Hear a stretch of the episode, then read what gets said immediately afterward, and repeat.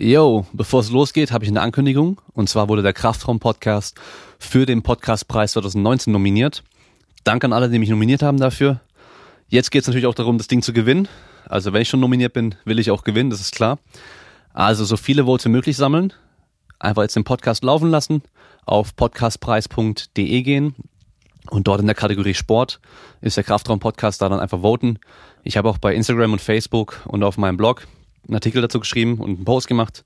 Das heißt, die kann man auch sehr gerne teilen, damit mehr Leute das sehen können.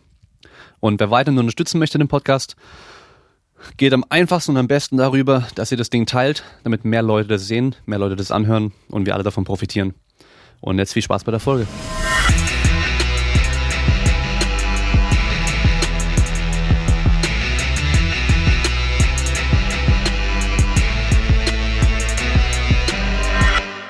Was geht ab? Das ist der Kraftraum-Podcast. Ich bin euer Host, Damien Seid. Ich habe jetzt heute die Vanessa Koslowski hier bei mir, eine Handballerin, Sportwissenschaftlerin und, und noch irgendwas? Nee, oder? Nee, genau, das war's, ja. Das war's erstmal, okay. Also du spielst Handball in der ersten Bundesliga in der Schweiz? Ja, habe ich gespielt, ja. Hast du gespielt? Okay. Dann ähm, fangen wir doch direkt mal da an mit dem, mit dem Handball einfach nur, wie du Handball angefangen hast. Du bist 27, gell? Genau, ja. Und ähm, gut, Handball, dann gehe ich mal davon aus, das bestimmt schon früh angefangen, oder? Ja, genau, mit fünf Jahren ungefähr habe ich angefangen. Genau, habe in einem kleinen Dorf aufgewachsen am Bodensee und da gab es quasi nur Fußball oder Handball. Und dann habe ich mich fürs Handball entschieden und bin dabei geblieben. Und das war beim SV Allensbach und habe dann quasi dort die ganze Jugend durchlaufen. Das war schon, ja, mehr oder weniger ein Profiverein. Und dann ging das quasi jedes Jahr, habe ich mich ab der Jugend immer jede Saison eine Liga weiter raufgespielt. Und irgendwann bin ich dann in der Schweiz in der ersten Bundesliga gelandet. Wie kam es dann zum Wechsel in die Schweiz? Ich hatte ein Studienplatzangebot in Konstanz bekommen und wollte dann nicht mehr zu meinem alten Verein zurück. Und dann dachte ich mir, ich hatte eigentlich ehrlich gesagt keine Ahnung über den Schweizer Handballsport. Ähm, ich dachte, das wäre das ähnlich wie in Deutschland und habe dann einfach geschaut, was es dort für Vereine gibt. Und gab es, ja, in der näheren Umgebung gab es einen Zweitligaverein. Und dann bin ich dahin und bin erstmal erschrocken, dass das Niveau dann doch ganz anders ist. Also gar nicht vergleichbar wie in Deutschland. Bin dann eine Saison dort geblieben und bin dann in die erste Schweizer Liga gewechselt. Also das Niveau wahrscheinlich dann niedriger. Viel niedriger. Okay. Also man muss dazu sagen, in Deutschland gibt es circa 14 bis 16 Mannschaften pro Liga. Das ist in der Schweiz gar nicht so, da sind es maximal acht Mannschaften. Ja, das heißt, man spielt viel, viel öfter gegeneinander und das Leistungsgefälle ist viel, viel größer. Also wir hatten acht Mannschaften und die ersten vier konnten gut konkurrieren. Die waren auch auf einem vergleichbar erste Bundesliga-Niveau wie in Deutschland, sagen wir untere, unterer Bereich der ersten Bundesliga. Und die restlichen vier waren dann eher dritte Bundesliga vergleichbar. Also das, ja, gibt viel weniger Vereine auch in der Schweiz einfach. Okay, und äh, du warst dann beim LC Brühl und ist wahrscheinlich dann, oder hoffentlich einer von den ersten vier. Genau, ja. Gewesen, okay. Also immer quasi der Top 3 Vereine. Es gab immer quasi drei Vereine, also Spono Nordwil, LK Zug und der LC Brühl. Und dann gab es noch ja, den Verein Thun, die waren quasi, die haben so ein bisschen mitgemischt, haben ein bisschen geärgert, aber ernsthafte Meisterschaftsfavoriten waren sie eigentlich auch nicht. Okay, also dann hättest du theoretisch in Deutschland dann Bundesliga vom Niveau her spielen können. Ja, also in ja, also bis im Mittelfeld denke ich schon. In den oberen Vereinen wäre es wahrscheinlich schwierig geworden mit meiner Körpergröße. Okay, ja, sag mal, wie groß bist du? Mit 1,65. Ich okay. bin zwar Linkshänderin, das ist ein Riesenvorteil, aber 1,65 Meter ist einfach ein Riesennachteil, ja. Ja, gut, also ich ähm, kenne nur die ähm, Männermannschaften hier aus der Umgebung. Äh, ich bin 1,90 und 90 Kilo oder ein bisschen drüber, da bin ich einer von den kleinen und leichten, wenn ich da ja. bei denen so mit dabei stehe. Das ist schon echt immer beeindruckend, weil man, gut, man denkt ja meistens Basketball, okay, große Leute, aber Handball darf man echt nur schätzen, sind echt äh, Riesentypen so und ja. bei den Frauen wahrscheinlich dann auch, oder? Ja, doch. Also, ich sag mal, damals hatte ich immer so um die 70 Kilo und ich war immer so mal, ja, im Mittelfeld damit. Also, wir hatten, da war eigentlich keiner leichter als 65 Kilo und ja, zierlich war da eigentlich auch so gut wie niemand. Das funktioniert nicht. Mhm. Und wie viele Jahre hast du dann gespielt in der ersten Bundesliga? Also, ich habe bis 2000, Ende 2016 habe ich gespielt. Dann musste ich aufhören wegen zwei Knieverletzungen. Genau. Und bis dahin habe ich durchgespielt. Okay, dann ähm, haben wir hier im Podcast oftmals das Thema, dass Athletiktraining sehr vernachlässigt wird oder einfach noch nicht so anerkannt wird in den äh, in vielen Sportarten und auch Vereinen. Hattet ihr einen Athletiktrainer? Wir hatten einen Athletiktrainer, das war gleichzeitig unser Co-Trainer, war auch ein Sportwissenschaftler. Man muss dazu sagen, das Athletiktraining, also der Verein war super professionell für das, wie, wie groß der Stellenwert von Handball in der Schweiz ist, vor allem vom Damenhandball, ja. Ähm, leider ist aber das Athletiktraining mehr gut gewollt, als dass es nachher umgesetzt wird, weil einfach die Mittel nicht da sind. Wir hatten einen kleinen Kraftraum, aber wir hatten quasi nur Langhanteln, die maximal bis 10 Kilo gegangen sind. Ähm, ja, wenig Gewichte. Also, ja, das war super schwierig umzusetzen und vor allem auch die Leistungstests. Also, das war, waren super viele Leistungstests, die wir gemacht haben. Aber im Endeffekt habe ich mich dann immer gefragt, für was waren die jetzt gut? Weil die Konsequenzen von den Leistungstests, es gab keine Konsequenzen für die Leistungstests. Wenn ich gut war, habe ich gleich viel gespielt, als wenn ich schlecht drin war. Also für dem her habe ich mich da immer so ein bisschen gefragt, warum macht, warum macht ihr diesen riesen Aufwand, wenn hinterher keine Konsequenzen draus folgen? Mhm. Also bei mir wurde zum Beispiel immer gesagt, okay, äh, ich bin kraftmäßig super stark, aber mir fehlt es an Grundlagenausdauer, ähm, weil ich halt einfach der Sprintertyp bin. Aber mein, ich habe keinen individuellen Plan dann gekriegt, dass sich diese Aus Grundlagenausdauer verbessert. Dann habe ich mich immer gefragt, ja gut, dann. Ja, also das kenne ich auch, dass es teilweise echt gesagt wird, so ja, wir müssen Tests machen. Und ich habe gelesen, muss äh, vor der Saison, also vor der Vorbereitung, nach der Vorbereitung und Ende der Saison am besten nochmal testen und so. Ähm, und dann werden teilweise halt Sachen getestet, die eigentlich auch irrelevant sind teilweise, ja. Und ähm, eben, dann haben wir eine Übersicht und man weiß eigentlich vorher schon, wer schnell ist und wer nicht so schnell ist. Man weiß vorher meist schon, wer jetzt eine gute Ausdauer hat und wer keine so gute Ausdauer hat und wer hochspringen kann, weiß man eigentlich auch. Aber dass man dann halt danach nichts mehr damit macht, ist eigentlich schade. Also wenn sie schon testen, sollten eigentlich auch dann Trainingspläne entsprechend dann noch angepasst werden. Oder vielleicht haben sie ja gehofft, dass ihr dann von euch aus selber dann sagt, okay, jetzt gehe ich ein bisschen mehr joggen, wenn meine Ausdauer nicht so toll ist. Ja, also das beste Beispiel war, wir hatten jedes, jede Beginn Saison hatten wir einen Shuttle-Run-Test. Da macht man einen Sprint-Test bis zur Linie, läuft wieder zurück, hat zehn Sekunden Pause und das Ganze steigert sich in der Geschwindigkeit immer, bis man einfach aussteigt. Und da wurden wir dann quasi in Klassen eingeteilt und da ich eine gute Sprinterin war, war ich da immer in der besten oder in der zweitbesten Klasse dabei. Und dann wurden diese Ergebnisse aber auf das Lauftraining übertragen. Das heißt, wir haben dann ein 4x4 gemacht. Das bedeutet vier Minuten so schnell wie es geht und dann vier Minuten auslaufen quasi. Und das Ganze viermal. Und dann war ich dann immer in den stärksten Gruppen dabei, was aber genau meine Schwäche war, weil sobald es über diese Sprintausdauer hinausgeht, war es das halt. Und dann haben sich dann immer gewundert, dass ich da dann super schlecht war. Und da habe ich mich immer gefragt, ja, das muss doch einfach, also das ist wissenschaftlich so schlecht ausgewertet beziehungsweise so schlecht umgesetzt, dass das, dass die ganzen Tests eigentlich für die Katz sind, wenn man das dann ja anders trainiert. Ja, also laufen ist halt auch nicht gleich laufen, ja. Ja, ja. Echt witzig. Äh, du hast es schon angesprochen mit deinen äh, Knieverletzungen, die dich dann eigentlich gezwungen haben, wahrscheinlich dazu aufzuhören. Genau, ja. Beide Knie? Beide Knie, ja. Und äh, was genau?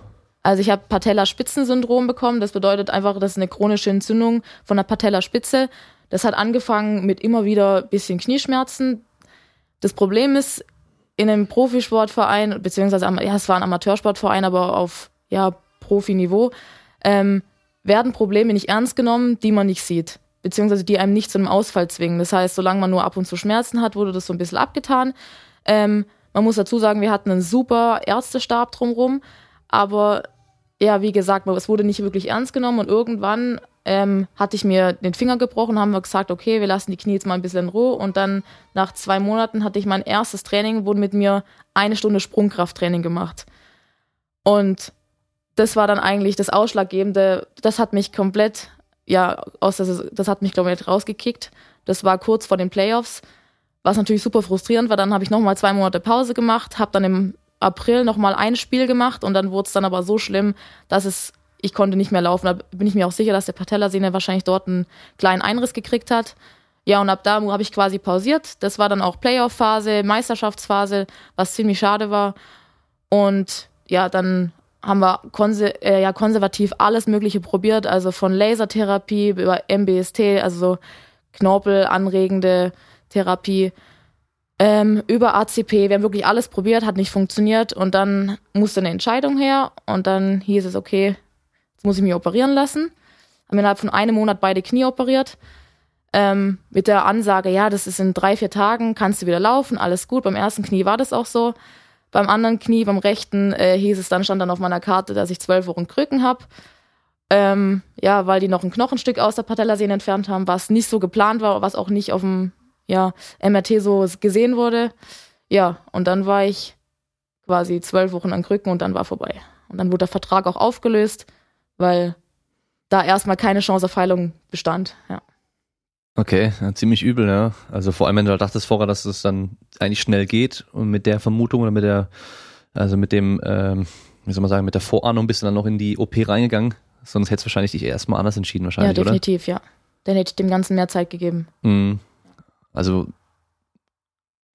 ich sag mal so, du, ha- ihr habt gesagt, du hast gesagt, ihr habt ähm, erstmal alles probiert, was halt nicht OP ist, aber halt eine komplette Pause, eine lange und dann halt langsam auftrainieren und so ein Zeug, das war wahrscheinlich gar nicht möglich, oder? Also ich habe aufgehört im April und die OPs waren dann Ende Oktober, Ende November. Mhm. Ja, also wir haben schon eine recht lange Zeit und ich Okay. habe wirklich Ruhe gegeben, aber ich hatte gar keine Chance zum Aufbauen, weil ich so Schmerzen hatte. Ich konnte, also ich lag vier Wochen lang nur im Bett, weil ich gar nicht mehr laufen konnte. Es war ganz, ganz schlimm und es wurde auch überhaupt nicht besser. Egal, was wir probiert haben. Und dann haben die Ärzte gesagt, gut, man muss es operieren, weil auch die Patellasehnen eingerissen waren anscheinend.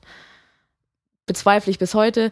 Ja, und dann konnte ich dann aber nach, also eben bei das linke Knie operiert wurde, konnte ich nach drei, vier Tagen wieder recht gut laufen. Da dachte ich, ja, ja, gut, das ist jetzt ein Jahr her und ich habe immer noch Schmerzen. Also das ist jetzt, ja, von dieser langen Regenerationsphase, beziehungsweise ja, ähm, Rehabilitationsphase hat eigentlich auch niemand was gesagt, beziehungsweise die Ärzte sagen bis heute, dass das ungewöhnlich ist, beziehungsweise ja, Mhm. hätten sie nicht gedacht, dass das so lang geht. Okay, also mit beiden Knien noch Schmerzen heute auch noch. Ja, ja. Aber ist recht wahrscheinlich schlimmer als das linke, oder? Recht ist schlimmer, ja, noch, aber Okay, ja, das ist schon ziemlich heftig, aber äh, du bist auf jeden Fall wieder am Trainieren, gell? ja, ich bin wieder am Trainieren. Also seit vier Wochen kann ich zumindest wieder schmerzfrei Krafttraining machen. Das ist ein Riesenschritt jetzt schon mal, ja.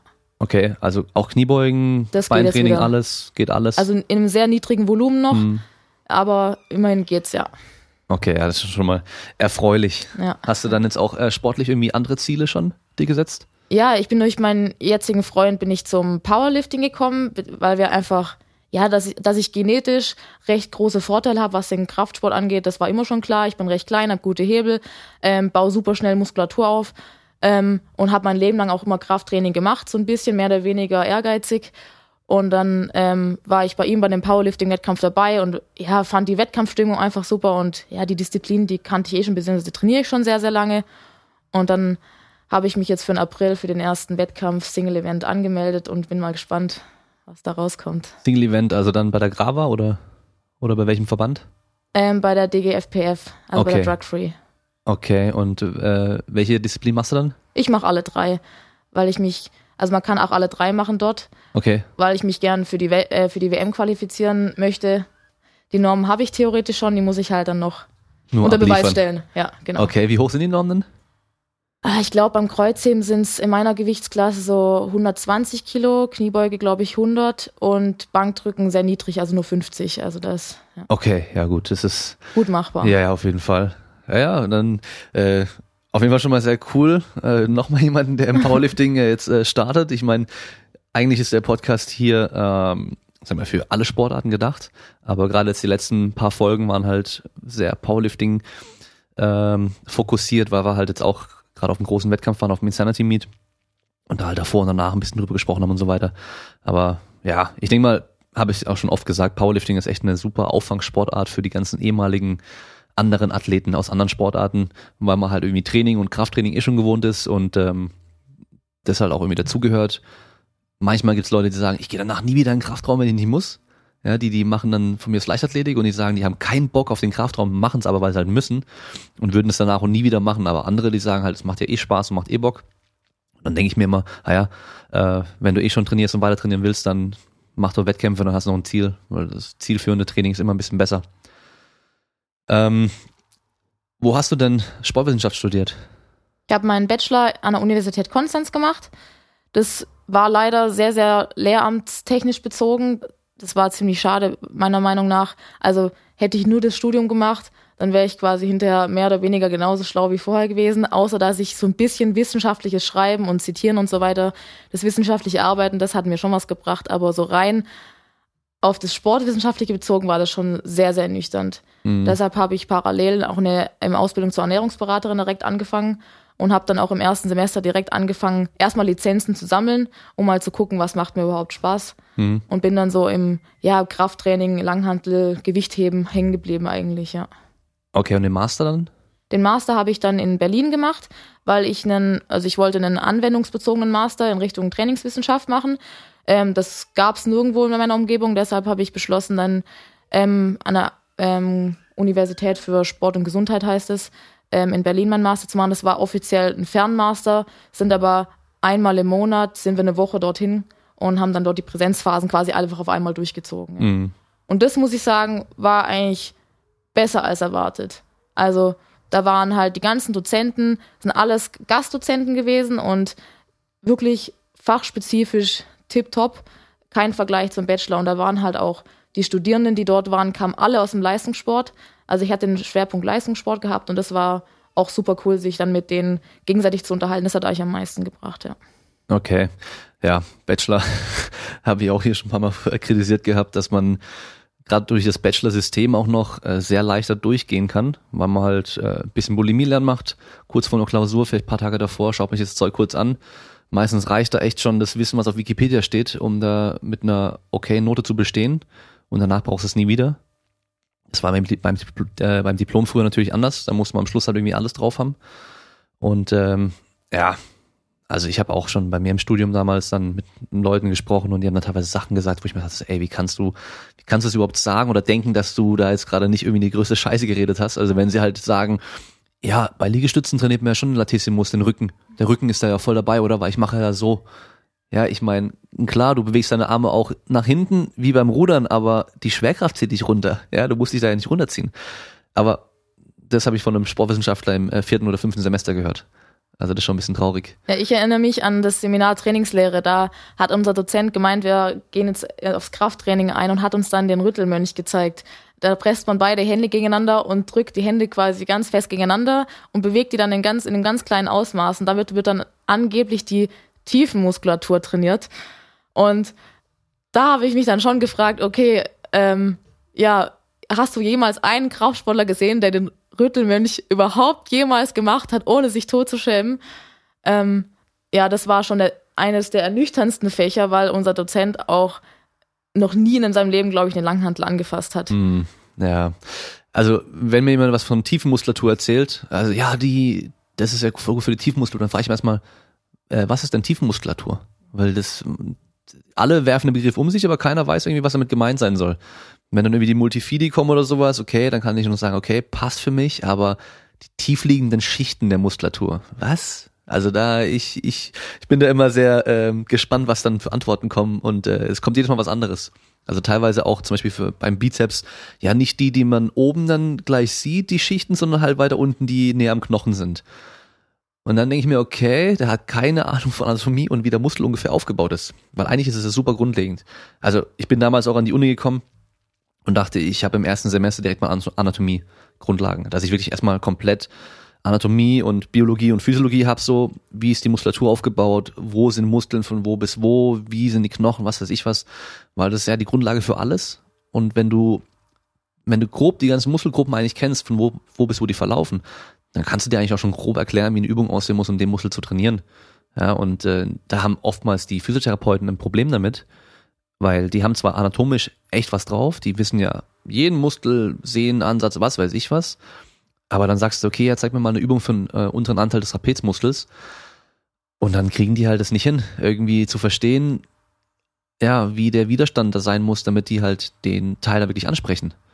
Ja, und da finde ich eigentlich mittlerweile ganz cool, dass eben jetzt ähm, bei den Physiotherapeuten auch, dass es einen Bachelor und einen Master gibt, wo man da ein bisschen wissenschaftlich auch mal arbeiten lernt und halt auch mal so Studien lesen lernt und äh, dann vielleicht auch ein bisschen, ja, sag mal, wissenschaftlich an das ganze Ding rangeht und halt auch Training. Also ich hatte erst ähm, gestern wieder den ganzen Tag Vorlesungen gehalten bei den Physiotherapeuten, die jetzt dann den Sportphysio auch machen und da ging es eigentlich nur noch um Krafttraining und ich habe eigentlich den ganzen Tag nur von Kniebeugen gesprochen. Also es war eigentlich ziemlich cool, ähm, weil die haben dann auch, äh, später gab es eine Gruppenarbeit, haben sie auch die ganze Zeit irgendwie nur so gesagt, ja, eigentlich müssen wir nur Kniebeugen machen, oder? Dann, dann haben wir auf jeden Fall die äh, schon mal einen Punkt oder zwei. Aber meistens äh, stimmt's halt auch. Ähm, was ich immer frage, wenn ich Sportwissenschaftler vor mir hab, hast du einfach aus Interesse angefangen zu studieren oder weil du schon wusstest, du willst in irgendeinem Bereich oder einen bestimmten Job haben? Für mich war es früher war immer der Traum, dass ich Athletiktrainerin in einem ja, in einem großen Sportverein ähm, wäre, weil das, weil der Handballsport mein Leben war und ich nichts anderes als diesen Vereinssport gewohnt war. Ja, die Realität holt einen dann doch recht schnell ein, ja. Also wenn man den Bachelor fertig hat und so ein bisschen sich in eine Richtung spezialisiert hat, da geht es dann schon, die meisten gehen in Richtung ja, Gesundheit und Reha. Ich bin dann eher so in Richtung Leistungssport, Trainingswissenschaft gegangen.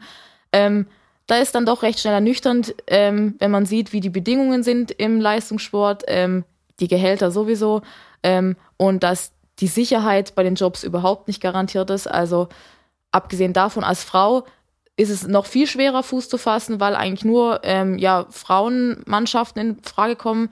Ähm, bei den Männermannschaften ist das eigentlich ja inzwischen gar nicht gern gesehen, weil einfach, ja, da haben die, glaube ich, recht Angst, dass das irgendwie zu ja, Übergriffen ist übertrieben gesagt, aber dass da halt ja vielleicht auch so Techtelmechtel entstehen und deshalb werden da Frauen überhaupt nicht gern gesehen, deshalb. Und im Frauensport ist leider auch kein Geld zu verdienen, ja. Daher auch nicht als Athletiktrainer oder Krafttrainer. Was ich mir auch vorstellen kann, dass halt bestimmt einige ähm, Männermannschaften oder Männersportler dann auch einfach so das vielleicht nicht ganz so ernst nehmen. Wenn dann eben so ein kleines Mädel dann vor denen steht und sagt, okay, jetzt zeige ich mal, wie man richtig trainiert und das, der Typ ist so ein zwei Meter Brocken, dann, also gerade im Handball vielleicht, dann, ähm, ja, weiß nicht, ob die Akzeptanz dann so da ist. Ähm, aber ja, mit dem Traum bin ich eigentlich auch da in die, in die Richtung gegangen. Ähm, bei mir war es immer noch so dieses eigene zu haben, also eben so ein eigenes Gym, wo die ganzen Athleten hinkommen und dann Vollgas trainieren. Ist in Deutschland auch ein Problem, weil halt äh, die Athleten alle kein Geld haben oder kein Geld verdienen groß. Ähm, ja, da, ich hoffe, es entwickelt sich irgendwie noch weiter. Ähm, ja, die, die zwei Handballathletinnen, die ich jetzt kenne, die jetzt äh, in, in der ersten Bundesliga Athletiktrainer sind, die sind beide äh, auch noch an der Uni und haben noch so viele andere Sachen, die sie machen, weil meistens ist es kein Vollzeitjob erstmal, wenn du da die eine Mannschaft dann nur hast und ähm, ja, wahrscheinlich vom Gehalt her halt auch nicht so, dass du dann sagst, du kannst eine Familie großziehen und vielleicht ein Haus kaufen, keine Ahnung was. Also es ist immer ein bisschen schade. Ich hoffe, das entwickelt sich in den nächsten Jahren irgendwie noch ein bisschen weiter. Ähm, Dein Master, den hast du wahrscheinlich noch nicht allzu lange fertig, oder? Den habe ich seit einem knappen Jahr fertig, habe ich den. Ja. Ah, okay. Also Februar und, 2017. Okay, und ähm, seitdem hast du was gemacht? Ich habe mich so ein bisschen, hast so eine kleine Findungsphase. Ich hatte ein Jahr in einem Reha-Zentrum gearbeitet. Da habe ich schon von vornherein so ein bisschen gedacht, dass wahrscheinlich nichts für mich ist. Das, was mir Spaß gemacht hatte, ich hatte eine 50% Stelle als Ernährungsberaterin und 50% quasi in der Trainingstherapie. Ja, das Problem ist, wenn man halt den ganzen Tag operierte ähm, ja, Knie und Hüften nur therapieren muss ähm, und dann therapeutische Gruppen leitet, das ist dann doch komplett was anderes, wie man einfach selber gewohnt ist. Und ja, das war nicht wirklich meins, war aber eine ganz gute Erfahrung. Ähm, genau, und als letztes hatte ich jetzt in einem großen ja, sportwissenschaftlichen und physiotherapeutischen Leistungszentrum, das kann man so sagen, gearbeitet. Du weißt, worauf ich hinaus will, weil ich weiß nämlich schon äh, ein bisschen mehr Bescheid. Wie war das dort? ja, also das war sehr schwierig. Ich muss, also am Anfang hatte ich dort einen super Eindruck. Ich war dort zur Physiotherapie und muss wirklich sagen, ich hatte also einen super Physiotherapeuten, der hat mich mit meinen Knien wirklich sehr, sehr weit, sehr, sehr weit gebracht. Und dann kam ich mit dem Inhaber ins Gespräch, ähm, dass ich Sportwissenschaftlerin bin und dass die auf Dauer eh jemanden suchen und so weiter. Und dann hat das eigentlich ja recht vielversprechend angefangen. Und das Team war auch wirklich super nett, also alle in meinem Alter, ähm, die meisten auch wirklich ja sehr sehr gute Weiterbildung gemacht und auch recht gut Bescheid gewusst. Und als dann tatsächlich die Arbeit begonnen hat, hat sich das recht schnell herausgestellt, dass das doch etwas sch sich schwieriger gestaltet, als ich gedacht hätte, ähm, da ich ja sehr sehr viel Krafttraining auch für mich persönlich mache. Ähm, kam da schnell raus, dass dort Krafttraining nicht wirklich gern gesehen ist, beziehungsweise habe ich nach, glaube einem, zwei Monaten hatte ich ein Mitarbeitergespräch, da wurde mir gesagt, ähm, dass sie es nicht akzeptieren können, wenn meine Kunden Muskelkater bekommen. Ähm, also man muss dazu sagen, die Kunden, die dorthin gekommen sind, die sind von schwerst verletzt bis sie möchten einfach nur fit sein, ja. Und ich hatte bis dahin eigentlich nur Kunden, die kleinere Wehwehchen hatten, also Rückenschmerzen, sonstiges, also nichts Schwerwiegendes. Und mit denen habe ich natürlich Gas gegeben, ja, dass die auch was davon haben. Die sind kommen ein bis zweimal die Woche für eine Stunde. Und ja, die hatten meistens Muskelkater, weil ja, das Training halt auch dementsprechend war. Und dann wurde mir eben mitgeteilt, dass ähm, das nicht gern gesehen wird, dass die Kunden Muskelkater bekommen und dass das eine andere Art von Training ist, die wir hier machen. Ähm, das Training, was dort praktiziert würde, äh, wurde oder wird, ähm, ist angelehnt an den Mike Antoniadis. Ähm, der macht eine Running School und Movement Repatterning nennt sich das in, ja, in, in England. Ist dort auch ja, recht angesehen. Kurz gesagt basiert das Training darauf, dass man, sag mal, so einen 30 Zentimeter langen Besenstiel in der Hand hat und damit dann ähm, auf einer Matte, da sind verschiedene Felder aufgezeichnet auf dem Boden, vermacht man verschiedene Schritte und lehnt sich nach, also bringt, das, bringt den Schwerpunkt nach vorne und versucht damit die Gesäßmuskulatur zu aktivieren. Ähm, und das soll quasi das Nervensystem so stimulieren, das sollte man 40 Minuten machen, dass das mehr oder weniger den gleichen Effekt hat wie ein Krafttraining, beziehungsweise eine viel schonendere Methode, was aber den gleichen Effekt haben soll. Da habe ich erstmal, ich hat, war dort, als ich angefangen hatte, ähm, kam der auch und wir hatten eine Fortbildung und ich habe das, ich habe das unter dem Motto verbucht, ich dachte mir, sei offen für Neues und guck dir das Ganze mal an. Dann habe ich mir die ganzen Bücher von dem mal angeschaut, die hatten wir alle bei der Arbeit rumliegen und habe mir 80 Studien waren hinten in dem Verzeichnis markiert, die habe ich mir alle angeschaut und ich habe nicht eine einzige Studie gefunden, die nur ansatzweise dieses, diese Art von Training belegt. Und da war mir schon, ja, da war dann auch der Beweis da, dass das eigentlich nur, ja, mehr oder weniger Verarsche am Kunden ist. Bös gesagt. Naja, oh Mann. Also ich finde sowas immer sehr traurig. Ähm, auch wenn du schon sagst, dieses schonend, schonender als Krafttraining. Das Gute an Krafttraining ist eben, dass es nicht schonend ist, weil klar, gelenkschonend trainieren und sowas hört man immer sehr gerne, aber unsere Gelenke profitieren davon, wenn sie belastet werden. Ja, also die können ja nur sich irgendwie stärken, verbessern, anpassen, was für sich was, wenn eine Belastung draufkommt. Und das kriegen wir halt durch Krafttraining einfach sehr gut und auch sehr schonend auch hin. Ja, also die lassen wahrscheinlich ihre Leute joggen, haben damit wahrscheinlich kein Problem, aber Krafttraining ist dann auf einmal nicht mehr schonend, obwohl halt beim Joggen in der Regel deutlich höhere Kräfte auf den Knien zum Beispiel wirken als äh, bei einer Kniebeuge. Aber ja, das ist äh, eine coole Story, finde ich. Ähm, ich habe mich auch schon mal bei so einem, also nach meinem Studium direkt, bei so einem ähm, ja, so Fitness-Therapiezentrum auch beworben gehabt, weil ich hatte halt auf die Schnelle, ich habe irgendwas gebraucht auch. Und habe ich mir das dort auch angeschaut und ähm, habe dann auch direkt gemerkt, so hey, ich könnte das zwar vorübergehend machen, einfach damit ich ein bisschen Geld habe, aber langfristig wirst du dann nicht glücklich. Also es geht dir wahrscheinlich genauso wie mir, dass ähm, du, wenn du so eben so im, im Therapiebereich irgendwie bist, mit immer den gleichen Fällen, sag ich mal, die du da hast, oder auch mit so normallos, nenne ich es mal, trainierst, dass es halt eigentlich sehr öd und langweilig ist, weil es halt immer das gleiche ist und halt auch super einfach. Also jemand Unsportliches, den mit dem Training machen, dem kannst du einfach ein bisschen irgendwas geben und der hat einen guten Trainingseffekt. Und im Leistungssport ist ja eben was anderes. Da müssen wir halt genau schauen, okay, was macht hier Sinn? Wie kann ich den belasten? Wie stark? Wie viel kann ich den belasten? Wann belaste ich den am besten? Und so weiter, dass man da halt einfach sich ein bisschen mehr Gedanken machen muss, dass man sich auch denkt, so, okay, dafür habe ich auch studiert. Ja, weil eben äh, mit einem, mit einem untrainierten 60-Jährigen, der noch nie im Leben sich bewegt hat, da kann jeder Depp mit dem Training machen lass den irgendwie äh, an irgendeiner Maschine rumhocken und der hat einen Trainingseffekt. Aber das ist halt eben dann irgendwo ein bisschen öde. Ähm, aber du warst da selber dann dort auch zur Physiotherapie und aber auch zum äh, Reha-Training machen? Genau. Also ich habe dort meine Physiotherapie angefangen und als ich dann die Krücken weg hatte, habe ich dann dort ähm, ja das Training gemacht und muss dazu sagen, dass klar, ich habe denen gesagt, dass ich krafttechnisch mich auch, also dass ich aufbauen möchte. Und dann haben die mit mir auch Krafttraining ganz normal gemacht. Ähm, daher habe ich das im Nachhinein auch nicht verstanden, dass plötzlich Krafttraining so verpönt ist. Ähm, wir hatten auch einen Neuroathletiktrainer dort, der hat mit mir äh, ein, zwei Einheiten gemacht. Da habe ich dann aber recht schnell gemerkt, dass das für mich nichts ist. Habe ich dem auch direkt gesagt und dann war das okay. Ähm, ja, aber dann mit so Leuten zusammenzuarbeiten, ist schon nochmal was anderes, weil man sich dann irgendwie immer rechtfertigen muss, ja, warum man so, warum man sein Training macht, wenn doch das andere total fancy aussieht. Also muss dazu sagen, wir hatten in dem Trainingsbereich ein paar Kettlebells und das war's, ja. Wir hatten nur äh, Widerstandsbänder und sonst hatten wir ja so Kleingeräte halt. Und das ist eigentlich eine total Verarsche am Kunden, dass man dann Widerstandsbänder benutzen muss zum Training und sagen muss, ja, ja, das ist total schonend, ja, ähm, und ja, keine Gewichte in die Hand nehmen darf. Und dann habe ich mir dann immer Übungen überlegt ähm, mit Kettlebells, wie, dass ich den Lastarm natürlich so groß wie möglich machen kann, dass das irgendwie einen Effekt hat, wenn ich eine 5 oder eine 6er Kettlebell in der Hand habe, ja. Also eigentlich, ja, total schade. Was hat dieser Neuroathletik-Typ mit dir gemacht?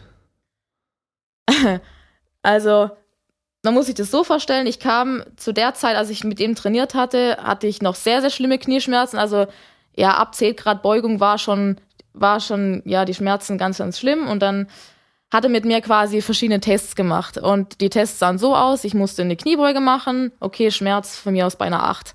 Und dann habe ich zum Beispiel eine Augenklappe aufgekriegt oder ich habe eine Schnur in die Hand gekriegt, die ich mir an die Nase halten musste und dann quasi mit den Augen fixieren musste. Also es ging ganz, ganz viel über ähm, dieses, ja, das, Seh, das, äh, das Sehfeld einschränken oder das Gehör einschränken. Ähm, und dann musste ich die Wiederholung wieder machen und dann musste ich sagen, ob die Schmerzen stärker oder weniger stark sind. Ja, die Argumentation dahinter war, ähm, die Kleinhirnaktivität zu aktivieren und dadurch ja das sogenannte Streckzentrum zu aktivieren, ja, ähm, und dadurch den Schmerz im Gehirn auszutricksen, so nach dem Motto. Ja, also dass Schmerz im Gehirn verankert ist, da braucht man nicht drüber streiten, das ist ganz, ganz logisch und super komplex, ja. Aber dass man mit so einer einfachen Übung oder wie zum Beispiel, ich musste Sidesteps machen zwischen zwei Hütchen und hat mir jedes Mal das Abstoppen, hat mir jedes Mal wehgetan. Und dann habe ich eine, eine Brille aufgekriegt, bei der das Sehfeld ganz, ganz eingeschränkt war. Und dann musste ich das wieder machen. Ja, und dann fragte er mich hinterher, ob das besser war. Ja, eine Entzündung wird dadurch nicht besser innerhalb von fünf Sekunden. Das ist. Hat's was gebracht? Nein, das hat auch. Ich habe dann auch gesagt, dass ich dann, dass ich das nicht, ja, dass ich damit nichts anfangen kann. Und er hat dann halt auch gesagt, ja, da muss man empfänglich für sein. Und das ist eine Argumentation für mich. Wenn man für was empfänglich sein muss, dann ist das einfach nicht evidenzbasiert fertig. Dann funktioniert das nicht. Dann muss man, das ist, ja, das ist halt Placebo. Ganz einfach. Wenn man dran glauben will, dann hat man aber auch kein strukturelles Problem, wenn was funktioniert, wenn man dran glauben will. Wenn eine akute Entzündung da ist, funktioniert es nicht einfach nur im dran glauben, dass es besser wird. Meiner Meinung nach. Ja, also wenn er schon sagt, da muss man empfänglich für sein, dann zielen sie im Endeffekt halt voll auf diesen Placebo-Effekt ab. Ja. Und ähm, ich habe auch mit ein paar Sportlern immer, also immer wieder mal mit einem Sportler irgendwie ähm, ein Gespräch, wo dann, wo sie dann sagen, ah ja, letztes Mal habe ich so Neuroathletik-Training mal ausprobiert. Da war so ein Typ da dann höre ich mir immer erstmal an, was sie so machen und was die halt davon halten und was sie davon denken und du merkst einfach sofort, wie die das dir erzählen, wie sie davon sprechen. So, ja, der Typ, der hat voll Ahnung gehabt. Der hat, der hat's echt, der hat, ey, der hat's voll krass Ahnung gehabt, sagen die halt voll oft so. Ja klar, weißt du, wenn da so ein Typ vor dir steht und dir halt als Laie von irgendwelchen Hirnarealen irgendwas erzählt und am besten dann noch mit lateinischen Begriffen und so kommt, dann denkst du so, boah, krass, der kennt sich voll mit dem Gehirn aus, der muss ja Ahnung haben, von was er da spricht. Ja, und du kannst es halt selber nicht irgendwie ähm, beurteilen, ob der Ahnung hat oder nicht.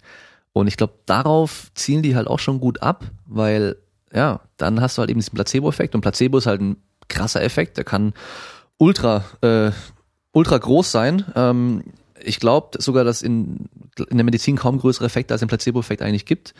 Also ähm, ja, wenn man dran glaubt, wird es bestimmt funktionieren in irgendeiner Art und Form. Aber ja, eben, du hast strukturell halt ein Problem gehabt. Also man kann sich immer übertrieben vorstellen, wenn jetzt jemand einen gebrochenen Arm hat, dann brauchst du ihm keine Augenklappe anziehen. Da wird es nicht funktionieren mit Neuroathletiktraining, sondern da braucht er was anderes. Und ich, ich habe ja nichts dagegen, dass die Leute damit Geld verdienen oder deshalb machen. Womit ich aber ein Problem habe, ist, wenn ich dann wieder höre, dass die halt äh, Krafttraining schlecht reden und sagen, Krafttraining wäre für Sportler eigentlich das Falsche, die brauchen ja was ganz anderes und dann sollten sie lieber so Neuroathletiktraining machen oder irgendeinen anderen Quatsch halt. Dann machen die nur uns die Arbeit schwerer, weil wir uns dann wieder rechtfertigen müssen, warum dann das, was wir schon seit hunderten von Jahren eigentlich äh, mit Erfolg machen, warum das hier über das, das Richtige ist und dann, ja, Einfach nervig, einfach nervig. Aber da bist du jetzt nicht mehr, oder? Nee, also da bin ich nicht mehr. Das hat sich, ja, ich war nicht bereit, mein Training so umzustellen, ähm, dass sie quasi damit klarkommen. Also ich habe meine Verhältnisse habe ich mein Training schon sehr, sehr umgestellt. Ich habe sehr, sehr viel mit Widerstandsbändern gearbeitet und habe mir dann abends gedacht, oh Gott, jetzt kannst du bald nicht mehr in den Spiegel schauen, wenn die Übungen noch schlimmer werden. Ja, also das sind ja, das war eine totale Verarsche am Kunden. Wenn man die Übungen mehr oder weniger immer gleich macht, ja, dann mache ich eine Kniebeuge einmal mit dem, Terra, mit dem Terraband über Kopf, einmal mache ich es ja zwischen den Beinen und sonstig. Ähm, da habe ich mir dann selber, dann konnte ich mir, ja, ich musste mir selber einfach treu bleiben, habe gesagt, gut, ich ziehe meinen Stiefel durch und wenn sie mich kicken, dann ist es halt so. Ähm, dann hab, dann ja, dann passt es aber auch nicht. Und das Traurige fand ich persönlich in dem Abschlussgespräch war, dass sie meinten, ja, also wenn dein Hobby Kochen wäre, dann wäre das ja kein Problem gewesen. Aber so mit deinem Kraftzeugs, ähm, wenn die Kunden dich sehen, dann siehst du siehst ja schon nach Fitnessstudio aus und rennen die und alle ins Fitnessstudio weg. Ähm, damit würden sie nicht klarkommen. Und die Kunden würden sie ja auch schon drauf ansprechen, ähm, was ich denn für einen krassen Weg fahre, was ich meiner Meinung nach für eine dumme Ausrede einfach halte. Ähm, ja, das fand ich persönlich ziemlich schade, weil der eine Trainer war ein Fußballer, der bei der TSG spielt, ja, auch, also super Fußballer, ja, der hat auch seinen Sport. Ähm, der Neuroathletiktrainer hat Tennis gespielt, ja, also jeder hat seine Sportart gehabt und meine, nur weil der eine Fußball spielt, ist das Training ja nicht fußballspezifisch. Und nur weil ich Kraftsport mache, ja, ist das Training jetzt, mache ich mit denen kein Powerlifting, ja, ähm, oder sonstig. Das war für mich, die Argumentation war für mich total fadenscheinig, ja. Ähm, aber gut, ja, wenn man wenn zwei so unterschiedliche Meinungen aufeinanderprallen und ich dann auch zu hören krieg, ja, ähm, das, du hast Krafttraining mit einer, mit einer gemacht, die war dann nächstes Tag zur Osteopathie und die ist jetzt total verklebt dadurch. Dann dachte ich mir, hey oh. Leute, Krafttraining löst Verklebungen, ja, wenn es überhaupt, wenn man überhaupt von Verklebungen sprechen kann. Ähm, ja, so Argumentation musste ich mir dann ständig anhören und da dann nicht jedes Mal zu kontern und nicht jedes Mal Ärger zu provozieren, war so mühsam. Und dann habe ich dann irgendwann gedacht, gut, dann dann ist es so. Ja. Ja, da hat man dann keinen Bock mehr. Ähm, eigentlich diese Argumentation mit, ja, dann rennen ja ins Fitnessstudio weg, die sollten noch froh sein, wenn sie jemanden haben, der jetzt mal auch im Krafttraining Ahnung hat und dieses auch anbieten können, dass sie breit gefächert sind. Da haben sie ihr, ihr Bullshit-Neuroathletik-Training und haben aber auch hier richtiges Krafttraining, dann haben sie noch, was weiß ich, den Wackelbrett-Experten oder keine Ahnung, was sie da haben. Da sollten sie eigentlich froh sein. Und dass die Leute irgendwie das negativ auffassen würden, das halte ich auch für einen kompletten Quatsch. Weil ich habe auch im Fitnessstudio mal gejobbt während meinem Studium und wenn jemand empfänglich war für richtiges Krafttraining, das waren voll oft die älteren Frauen. Ohne Scheiß. Also klar, die Typen haben ja eh gepumpt, aber die wollten pumpen, die wollten nicht richtig trainieren. Und ich habe ja auch mein ganz normales Training mit den allen Leuten gemacht, so wie es halt dann ging in dem, in dem äh, Umfeld und in dem Rahmen mit einer Stunde Einweisung. Aber die hatten alle voll Bock drauf. Und äh, die fanden es auch richtig gut, dass sie eben mal nicht so betüttelt werden und so, ah, du bist eine Frau, wir machen mit dir jetzt nur mit einem Theraband-Training und mit meinem Körpergewicht. Gewichte sind dann nicht gut, das ist alles kompletter Quatsch. Und ähm, was ich noch gut finde, du hast vorhin ähm, angesprochen, mit solchen Leuten zusammenzuarbeiten. Das ist super schwer, weil du hast jetzt zum Beispiel heute ein Training mit jemandem und der ist nächste Woche bei dem anderen Typen und der macht dann komplett was anderes und sagt dann oder hat vielleicht vorher schon mal was gesagt, dann irgendwie, ja, was weiß ich, die Übung ist jetzt schlecht für dich und so, du machst die Übung dann, weil sie eigentlich nicht schlecht ist, dann kommt ja eigentlich so eine Verwirrung bei dem Kunden auf und der fragt dann entweder dich oder den anderen so, hey, der hat aber gesagt das und das. Und dann hast du ja immer das Problem, wenn du da arbeitest, eigentlich darfst du die anderen nicht schlecht reden und kannst nicht sagen, hey, der hat keinen Plan, wovon er redet, ähm, äh, der redet, hat ja noch Scheiße erzählt oder hat Quatsch geredet, sondern da muss es immer so ein bisschen hindrehen, irgendwie hinbiegen, dass es halt irgendwie noch passt. Also ich weiß nicht, ob du so eine, so eine Situation dann hattest. Ja, also die größte Problem, was ich immer hatte, ähm, war, dass, wenn, wir hatten recht wenige Kunden, die geswitcht sind, ja, aber das größte Problem war immer, wir müssen alle einheitlich trainieren, weil sonst ähm, würde ich ja deren Konzept unglaubwürdig machen, ja. Und dann denke ich mir, wenn euer Konzept durch sowas schon am Wackeln ist, dann ist es auch kein Konzept, ja. Ähm, und das zweite war immer, wenn ich einen Kunden hatte, der dann bei einem anderen Trainer war, dann hieß es dann zwei, drei Mal, ja, der hat total Schmerzen gehabt und das war viel zu viel. Und dann dachte ich mir, ja, okay, dann war ich am Anfang total, oh shit, hast den jetzt total zerstört und war dann echt so ein bisschen ein schlechtes Gewissen. Und dann habe ich mit den Leuten geredet und dann sagen die, nö, ich hatte halt zwei, drei Tage Muskelkater gehabt. Und da wird aber dieser Muskelkater eben so verteufelt, ja, dass das dann jedes Mal in Schmerzen ausgelegt wurde und ja, also als hätte ich die Leute, also wären die zwei Wochen danach im Bett gelegen und die könnten, hätten gar nichts mehr gekonnt. Ja, so wurde das immer ausgelegt. Und ja, also es war immer recht schwierig, ähm, weil es immer hieß, ja, du machst immer nur Krafttraining, du machst gar nicht äh, die Stockübungen und das solltest du mindestens 40, 50 Minuten machen, dann kannst du ja 10 Minuten Krafttraining machen. Hey Leute, wenn ich 10 Minuten Krafttraining mache, brauche ich nicht anfangen, ja, weil bis die aufgewärmt sind, dann ist das, ist die Zeit vorbei. Ja, eine Stunde ist kurz. Ähm, und also, ja, das Training hat quasi drauf basiert, 15, 20 Minuten Lauf-Geht-Training, ja, also vorwärts und rückwärts laufen, weil das ja das Nervensystem total ähm, trainiert und beeinflusst. Ähm, und danach den restlichen Zeit am besten immer im Wechsel mit dem Stocktraining, ja, weil ähm, erst ab 40 Minuten wirkt es quasi auf das Nervensystem und hat einen positiven Effekt, was man laut Studien nirgendwo finden kann, komischerweise. Ja, deshalb super schwierig überhaupt dann dein Training zu argumentieren. Wenn man dann mit Studien argumentiert, sagt, hey Leute, lest euch mal die Studien einfach durch, ja. Krafttraining wird schon seit so vielen Jahren angewandt, ja, es hat sich nichts geändert, es funktioniert nach wie vor. Warum muss man was Neues erfinden, damit man wieder mehr Geld verdient, ja, wenn das alte, bewährte doch funktioniert. Ja, aber das wollte halt niemand hören und kam auch nicht wirklich durch. Ja, ich finde es immer erschreckend, wenn es dann halt irgendwie wirklich so eine sportwissenschaftliche Einrichtung auch ist und da vielleicht auch Sportwissenschaftler auch arbeiten. Also ähm, eben, wenn ich dann halt irgendwie ein Foto sehe, wo dann äh, jemand, den ich irgendwie aus dem näheren Umfeld vielleicht noch vom Studium oder sowas kenne, hat Sportwissenschaft studiert, hat vielleicht sogar noch den Master hinten dran gemacht ähm, und war dann aber bei irgendeinem Lehrgang für den größten Scheiß wieder, wo ich mir so denke, so, hey, wie kannst du den Müll denn glauben? Du weißt es doch eigentlich besser. Du hast doch gelernt, wie man Sachen wissenschaftlich betrachtet und hinterfragt und dann guck doch einfach mal nach. Weil das ist doch so einfach. Dann, dann gehst du halt auf PubMed oder Google Scholar oder sonst irgendwo hin und, und gibst mal ein paar Begriffe ein und guckst halt mal, okay, was sagt denn die Studienlage so ganz grob? So, du musst ja jetzt nicht jede Studie da irgendwie extrem durcharbeiten, aber so einen schnellen Überblick kannst du dir da verschaffen. Also ich finde es immer erstaunlich, wie man da drauf reinfallen kann. Ja, was vor allem auch schade war, einfach, ähm, diese Stockübungen waren vor allem auch, eigentlich war die einzige Argumentation, deine Gesäßmuskulatur ist zu schwach, ähm, die arbeitet nicht richtig.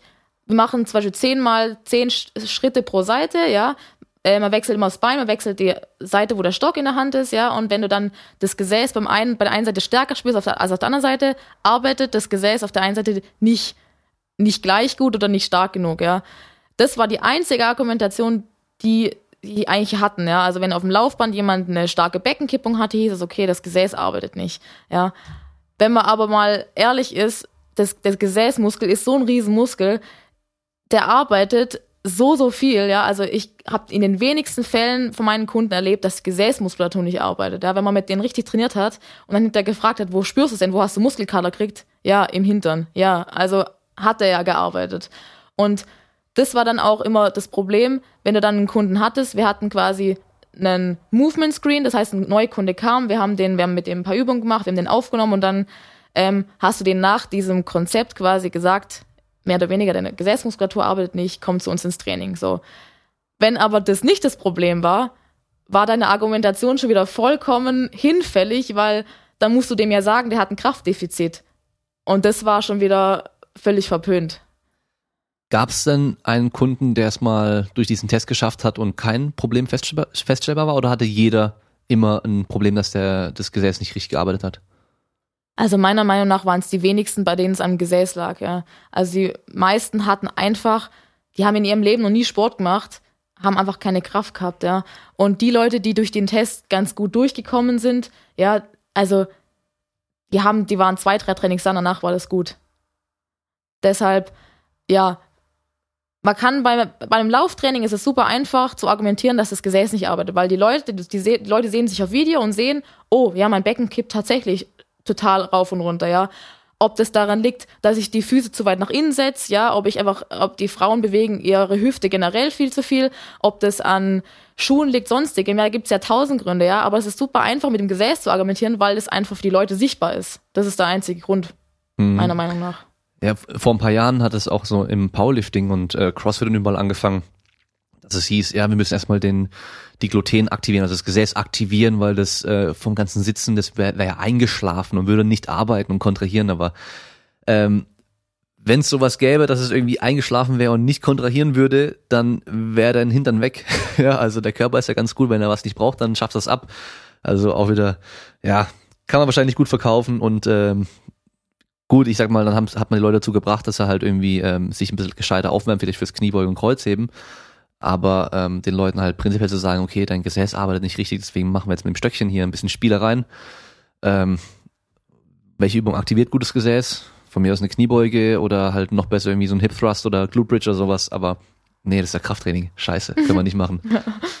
Boah, traurig, traurig, aber ich glaube, so geht's ganz vielen Leuten, die da Plan haben und dann in so ein Ding reinkommen. Weil es halt einfach, ja, wahrscheinlich kann man es halt besser vermarkten und ähm, Eben, Krafttraining, das ist das Normale, das kannst du ja in jedem Fitnessstudio machen, aber das, was die machen, geht wahrscheinlich nur bei denen. Genau, das wurde das Argument ist, das gibt's nirgendwo. Ja. Mhm. Aber. Und dann musst du halt nur genug warum? Leute finden, die halt ähm, drauf anspringen. Und dann hast du die halt auf jeden Fall bei dir. Also das, ähm, wenn, wenn ähm, jemand sich als Personal Trainer selbstständig macht und mich fragt, so, ob ich irgendwelche Tipps habe und sowas, dann sage ich denen auch immer, hey, das, was ich mache, ist eigentlich komplett falsch, dass du sagst, ja, gut, ich kann, ich kann mit dir Langhandelkrafttraining machen, ich kann mit dir mit freiem Körpergewicht arbeiten, ich kann mit dir mit Kettlebells, mit Widerstandsbändern, ich kann mit dir, was weiß ich. Im Endeffekt, vom Prinzip her kann, können wir alle Trainingsformen irgendwo anbieten, weil an sich ist es eigentlich, beruht alles auf den gleichen Prinzipien. Aber es ist viel besser, wenn du sagst, okay, ich bin jetzt der Barfuß, Kettlebell bei Mondschein äh, um Mitternacht Trainingstyp im Wald, weil dann werden nämlich alle Leute, die genau diese Art von Training machen wollen, dann nur zu dir kommen, weil nämlich nur du die anbietest. Also dir diese spezielle Nische halt zu suchen. Und im Endeffekt machen die halt eigentlich auch nichts anderes. Und das Neuroathletik wird wahrscheinlich genau das gleiche sein. Da gibt's äh, hier in Stuttgart bei uns gibt's da auch jemanden, der sowas macht. Ähm, lustigerweise auch Tennis natürlich. Also gerade Tennisspieler und Golfer äh, fahren da, glaube ich, einfach ziemlich drauf ab weil die halt irgendwie, glaube ich, ich weiß nicht, ob die generell keinen Bock haben auf Krafttraining, ob es daran liegt, ob die davor Angst haben oder dass die halt immer denken, unsere Sportart wäre anders wie andere Sportarten. Wir brauchen ja viel mehr irgendwie Reaktion und keine Ahnung was als die anderen, aber ich meine, Serena Williams äh, ist nicht umsonst irgendwie äh, eine Top-Tennisspielerin, auch jahrelang gewesen, weil sie halt einfach körperlich den anderen überlegen war auch. Also die hat halt den Ball in Geschwindigkeiten geschlagen, was die anderen Mädels halt damals nicht konnten. Und dann kommen die halt nicht hinterher. Ja, und das war halt einfach ein Vorteil, die war einfach stärker und äh, stärker, dadurch auch ein bisschen schneller, explosiver und so weiter. Also, ja, wie gestern bei den Physiotherapeuten, ich komme jetzt hier wieder zurück zum Punkt, macht Kniebeugen, Leute. ja, also bevor ihr mit Stöckchen rumfuchtelt, dann macht lieber nur Kniebeugen, das, da habt ihr auf jeden Fall mehr davon, egal was euer Problem eigentlich ist.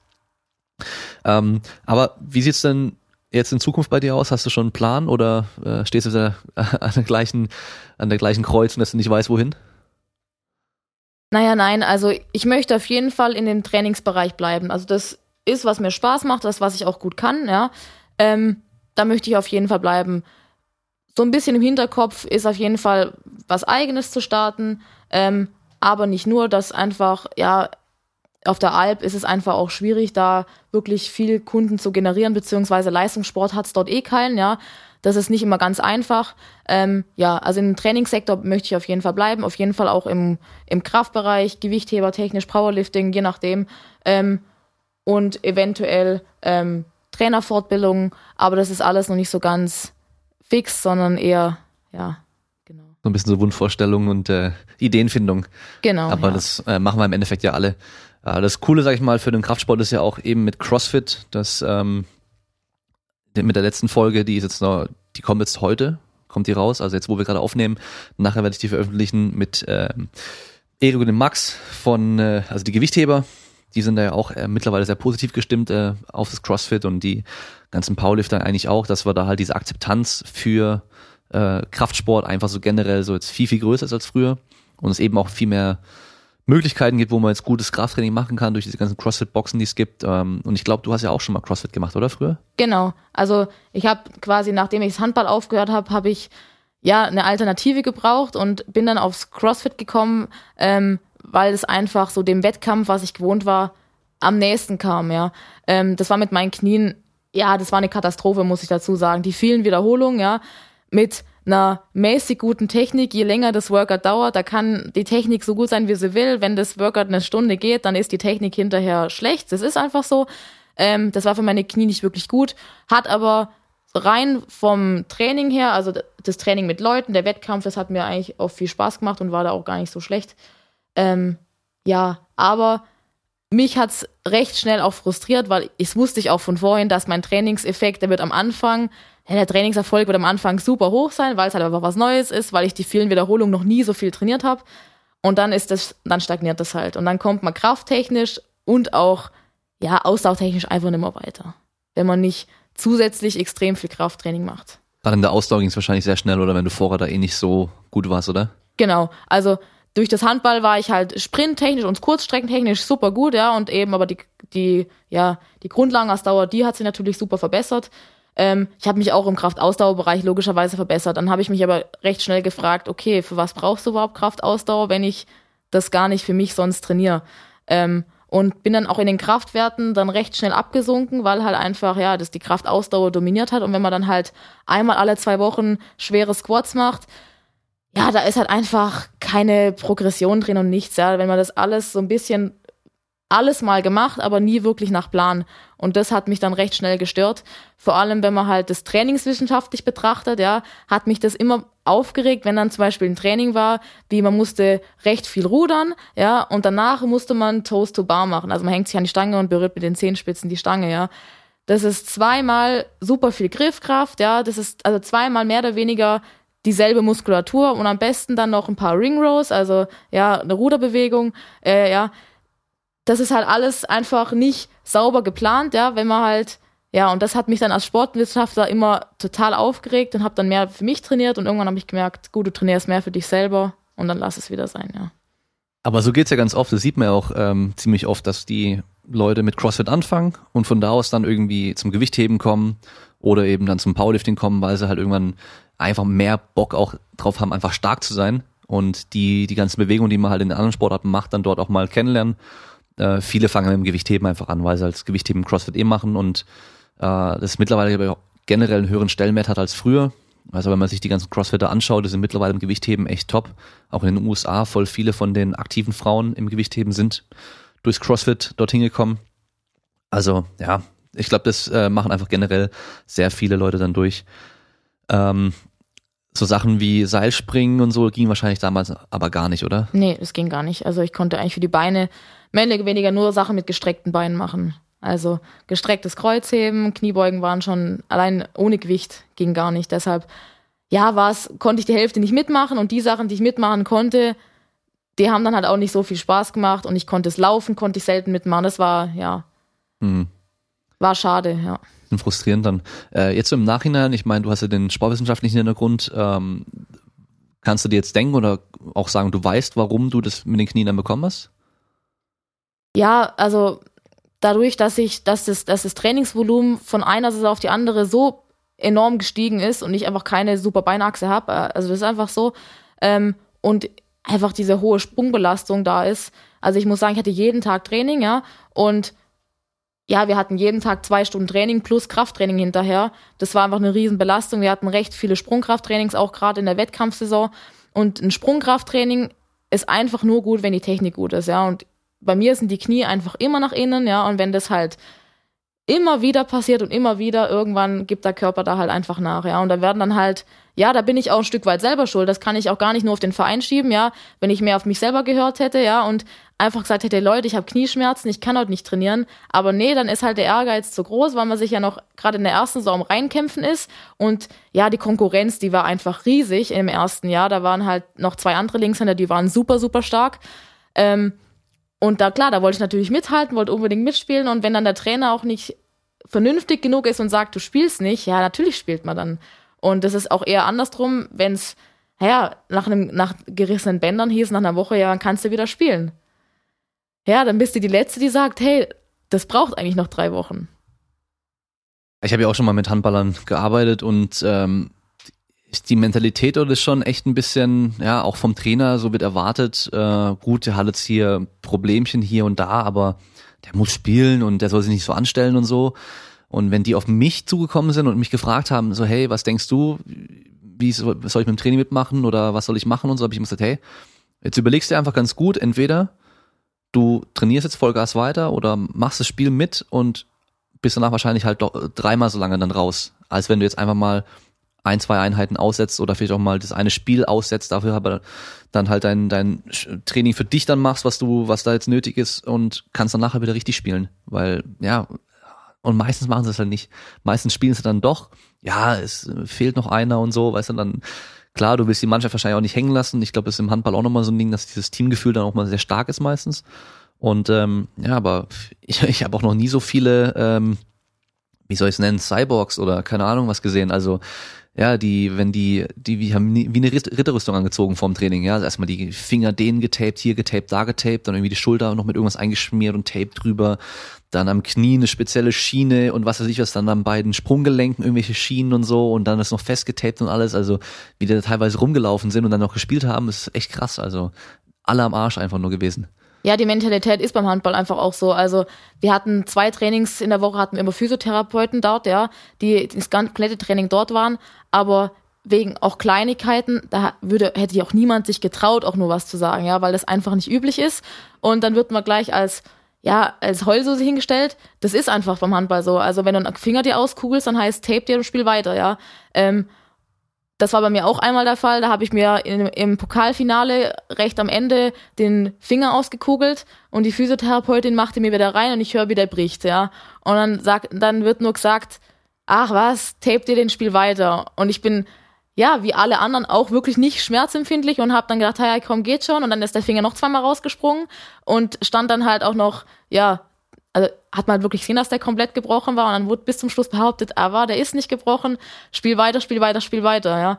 Also man muss wirklich ein sehr, sehr hohes Maß an ja auch Selbstdisziplin haben und auf sich selber hören können und wirklich sagen, hey Leute, das geht nicht, ja. Wenn man das selber nicht kann, dann macht man sich bei dem Sport kaputt. Also ich habe das selber gemerkt, ich hatte bis vor meiner Kniegeschichte hatte ich nie eine Verletzung, keine Bänderriss, gar nichts, habe mir dann zweimal den Finger gebrochen, ähm, viel zu früh wieder eingesetzt, Bänder gerissen, alles in einem Jahr und dann noch beide Knie kaputt. Das ging innerhalb von einem Jahr so schnell.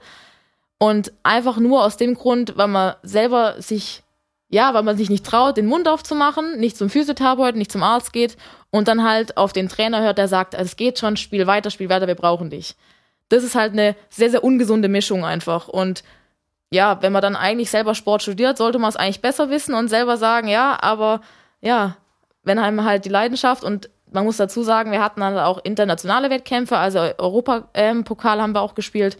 Und ja, wenn man halt sowas noch nie erlebt hat, ich glaube, da wäre, da würde hätte sich jeder hingeschleppt, der, wenn man nicht, ja, wenn einem, wenn man nicht den Kopf unter den, unter den in den Armen trägt. Das ist halt einfach so.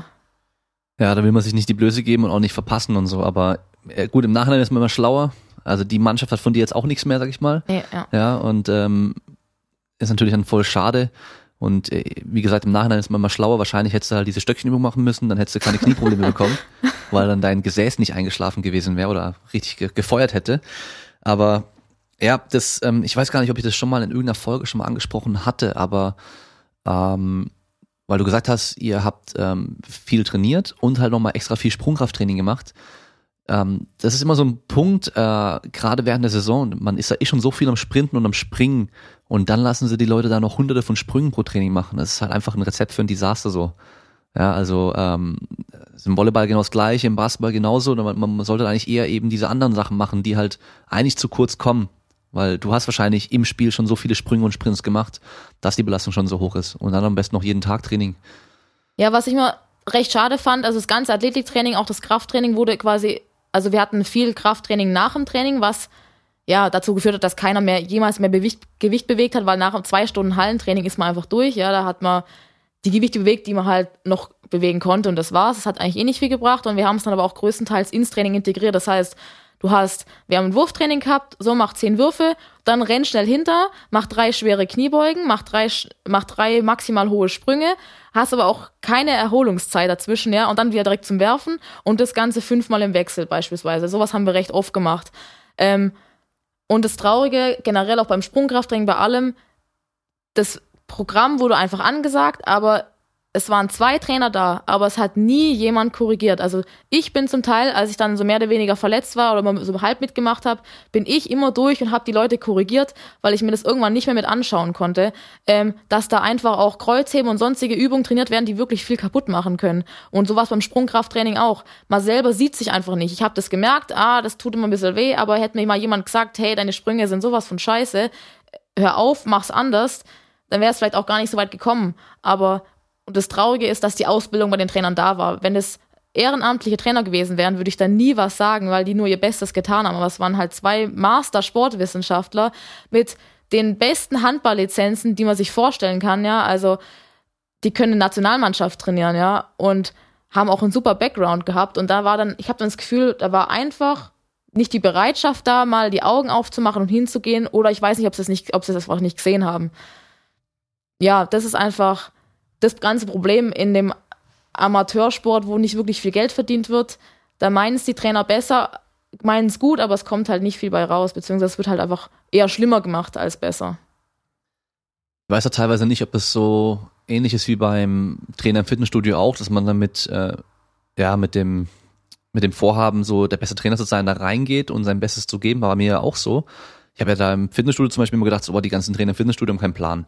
Die lassen die Leute nur in den Geräten trainieren, das ist voll der Scheiß, anstatt denen mal richtig Kniebeugen beizubringen, Kreuzheben, Bankdrücken, alles drum und dran, die ganzen großen Übungen. Und das habe ich am Anfang probiert. Und dann erstmal, ähm, klar, hast du halt dann manchmal Leute vor dir, die halt so ein schlechtes Bewegungsverständnis haben, dass du in der Stunde denen nicht mal eine Kniebeuge beibringen kannst. Das ist einigermaßen okay ist. Und danach müssen die halt ein paar Wochen alleine trainieren, weil du die nicht mehr betreuen kannst.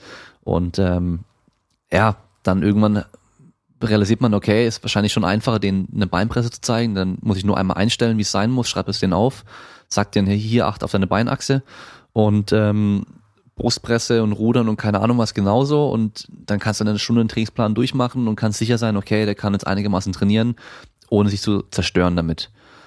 Und äh, ja, wenn du eine ganze Mannschaft hast, dann klar sind es zwei Trainer, Trainer und Co-Trainer, die sind beide Handballtrainer auch. Das heißt, die sind wahrscheinlich mit dem Handball mehr beschäftigt oder gewesen so oder hatten als Priorität den Handball an sich und nicht eben dann irgendwie dann den ganzen Kram drumherum, die Sprünge und so weiter. Aber ist natürlich immer ein bisschen schade. Und ähm, ich glaube einfach, da sollte man halt schon die Grundlage bei den Athleten viel früher schon legen. Aber das kennst du wahrscheinlich auch noch von dir, dass du halt in der Jugend äh, war halt irgendjemand der Trainer und äh, Athletiktraining gab es da noch gar nicht. Wenn, dann wurde mal ein bisschen was gemacht irgendwie, vielleicht ein paar Liegestütze und dann halt auch ultra hässlich. Das sehe ich halt auch immer dann bei den Kids. Dann lassen sie die jungen Handballer Liegestützen machen und die Jungs tun die Arme kaum beugen, tun nur den, die Nasenspitze zum Boden runterschieben und gehen wieder hoch und denken, sie machen da Liegestützen. Und dann lässt es sie rennen und irgendwie über eine Bank, Bank springen, äh, anstatt da halt eine Grundlage zu legen, dass wir sagen, bringt jetzt mal bei, was eine Beinachse ist zum Beispiel. Ja, machst du mal eine langsame Kniebeuge, dann mach mal Ausfallschritte, jetzt machen wir mal Landungen und so ein Zeug, ja, dass man halt denen die Grundlage beibringt und dann können die halt später, ohne dass ein Trainer groß drauf gucken muss, selber halt trainieren und wissen, wie es aussehen muss, so grob. Aber ob wir das hinkriegen, ist die Frage. Ja, das Traurige meiner Meinung nach ist, dass einfach die Basics komplett vernachlässigt werden.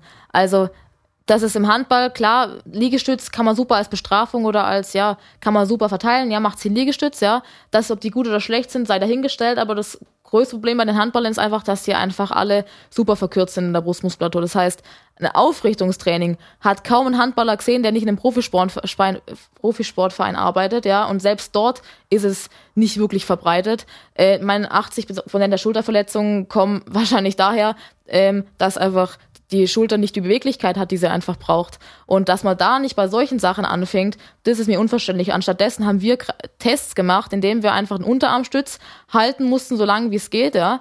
Das heißt, da konnten es manche zehn Minuten aushalten. Ja, schön. Aber deswegen ist man kein besserer Handballer. Das habe ich mich immer wieder gefragt. Da haben wir Tests gemacht, die Zeit, unendlich Zeit rauben und das, die Auswertung das kostet so viel Mühen und Zeit, anstatt einfach ein simples Krafttrainingsprogramm. Vier, fünf Übungen hätten wahrscheinlich schon gereicht, ja, um so viele Verletzungen einfach vorzubeugen. Und das ist mir einfach unerklärlich bis heute, dass man sich so viel Mühe für so fancy, beziehungsweise ja, fancy Krafttests oder Fun ja, Funktionstests macht, die hinterher für die Cuts sind. Ja, ja, also kann ich dir nur zustimmen. Ist echt ein bisschen schade. Vielleicht erwarten die natürlich auch, wenn man jetzt dann in der ersten Bundesliga Trainer ist, ähm, die Athleten, die zu einem kommen, die Spieler, die haben was auf dem Kasten, die sind eigentlich schon ausgebildet und so, aber du weißt es ja, in der Realität ist leider nicht so. Ähm, ja, ist, ist irgendwie schade und ähm, gerade wenn wir von Verletzungen sprechen, da ist halt einfach auch ein wichtiger Faktor zur Prävention, ist halt Krafttraining. Stärkere Sportler haben in der Regel deutlich weniger Verletzungen und Belastungserscheinungen, aber ja, dann machen sie lieber irgendwas anderes mit denen und äh, hau Hauptsache noch obendrauf noch mehr machen Anstatt vielleicht mal auch mal zu sagen, okay, wir reduzieren mal vielleicht das Handballtraining so ein bisschen, gerade in der, bei den, bei den jüngeren Athleten und äh, machen dafür einen Tag mal nur Krafttraining. Da hätten die wahrscheinlich viel mehr davon, als dann noch mal irgendwelche Spielzüge zu machen und irgendwelche Würfe, Sprünge, was weiß ich was, Hauptsache Vollgas. Ich meine, nach dem Handballtraining war es bestimmt voll am Sack jedes Mal und hast, hast dich gefühlt so, boah, krass, ja. anstrengendes Training. Ja, total. Aber das ist halt dann nicht das Ziel eigentlich, weil das Ziel sollte eigentlich sein, dass man danach ein besserer Spieler ist langfristig. Also wie beim CrossFit ja auch, das ähm, hatte ich in der Folge mit Stefan Ort, haben wir es ja auch schon gesagt. Die, da macht man halt willkürlich irgendwas, damit die Leute halt am Schluss äh, voll kaputt aus dem Ding da rausgehen und sagen so, boah, war das anstrengend, jetzt habe ich voll gut trainiert.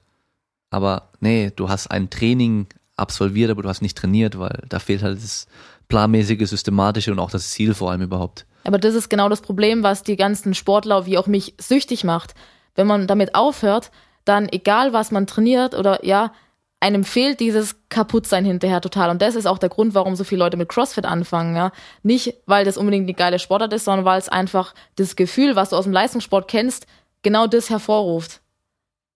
Ja, ja, oder auch eben, wenn es halt, ich kann ja mit einem ein gutes Krafttraining machen oder ein, ein sinnvolles Training machen, langfristig geplant und die ersten paar Einheiten, da gehst du danach fitter raus als vorher, vom Gefühl her. Und dann denken die so wahrscheinlich, okay, das äh, bringt ja wahrscheinlich gar nichts, ich, ich, ich spüre ja gar nichts. Ja, wenn wir vielleicht am Anfang erstmal nur Bewegungslernen machen, zum Beispiel, dass wir die, die Übungsausführung halt trainieren aber dann gehst du halt zum ersten Mal zum CrossFit oder keine Ahnung wohin und bist halt voll am Arsch danach, vielleicht noch am Kotzen, dann denkst du so, boah, krass, das geht voll ab. Ich meine, klar, du, du hast natürlich einen Effekt dadurch, aber die Frage ist halt, welcher Effekt? Das kannst du halt weniger voraussagen, weil du jedes Mal, gut, mittlerweile wahrscheinlich weniger, weil halt früher vor allem willkürlich irgendwas gemacht hast. Ähm, also da, es gibt ja Top-CrossFit-Trainer, die da auch ein geplantes Training machen und halt eben nicht nur einfach eine Gruppe da durchjagen durch das, was auf der Webseite steht, sondern eben halt dann auch wirklich einen Plan haben und den Leuten da richtig was beibringen. Aber muss man auch erst wieder finden und ist wahrscheinlich wieder für den Kunden dann schwer zu beurteilen, was ist jetzt richtig und was nicht. Das, ich meine, das ging mir selber früher auch so. Ich habe äh, mir irgendwelche Trainingsartikel und sowas durchgelesen und der eine sagt A, der andere sagt B. Das eine ist kompletter Widerspruch vom anderen. Bei der Ernährung genau das gleiche oder noch schlimmer vielleicht. Und da wusste ich auch nicht, was, wer hat jetzt recht? Also, ja, das geht dir wahrscheinlich, ging dir wahrscheinlich früher genauso, wenn es um Training ging, wenn du dich informieren wolltest, oder? Ja, definitiv, ja. Ähm, in Ernährung wird einem vor allem, da werden einem die übelsten Dinge erzählt. Ja, aber das ist, das ist in jedem Job so. In meinem letzten, in meinem Job in dem Reha-Zentrum als Ernährungsberaterin, da musste ich mit meiner einen Kollegin rumstreiten, ähm, dass Zucker bei Krebserkrankungen, dass das schädlich ist, ja. Aber dann wird dann argumentiert, ah, die Leute sollen ein besseres Lebensgefühl kriegen wieder. Ähm, Scheiß drauf, dass, äh, dass, dass Zucker sich, also dass Krebszellen durch, sich durch Zucker ernähren und solche Sachen, ja. Und das ist im Sport genau das Gleiche. Ähm, ja, da werden einem Sachen erzählt. Man muss sich einfach selber fortbilden, sonst ist man den Leuten einfach gnadenlos ausgeliefert. Mhm. Oder den Podcast hier hören. Dann lernt man die richtigen Informationen, hoffentlich. So, ich mache es mal so zum Schluss. Gebe ich den Leuten einfach mal das Wort. Ähm, wenn du nicht ganz genau weißt ähm, oder wenn, du, wenn dir nicht einfällt, was du jetzt sagen solltest so oder was, dann kann ich, äh, habe ich immer so den Tipp. Stell dir vor, du würdest dir jetzt selber zuhören, aber von vor 10, 15 Jahren vielleicht. Das heißt, die kleine Vanessa, die jetzt ähm, irgendwann mal Profi-Handballerin äh, werden möchte, was würdest du ihr mit auf den Weg geben? Mit dem Wissen, was du heute hast. Ich würde ihr mehr auf den Weg geben, dass man generell alles mehr hinterfragen sollte, anstatt blind zu vertrauen. Man soll zwar offen für Neues sein, ja, also nicht alles von Grund auf ablehnen, aber sich doch einfach erstmal, wenn man irgendeine neue Trainingsmethode, Ernährungstipps oder irgendwas hört oder liest, ja, selber erstmal den Kopf einschalten, drüber nachdenken und fragen, was denkt man selber darüber? Würde ich das mir persönlich überhaupt empfehlen? Ja, weil wenn ich selber dahinter nicht dahinter stehe, dann würde ich dann darf man es anderen Leuten sowieso gar nicht empfehlen. Ähm, ja, generell einfach selbstkritischer sein und auf sich selber und auf den eigenen Körper hören. Okay, sehr cool. Dann danke ich dir, dass du da warst. Und ähm, an die Zuschauer, äh, nee, nicht Zuschauer, sondern Zuhörer. Zum Glück ist das Video nicht an. Äh, wir hören uns beim nächsten Mal. Ciao. Danke, ciao.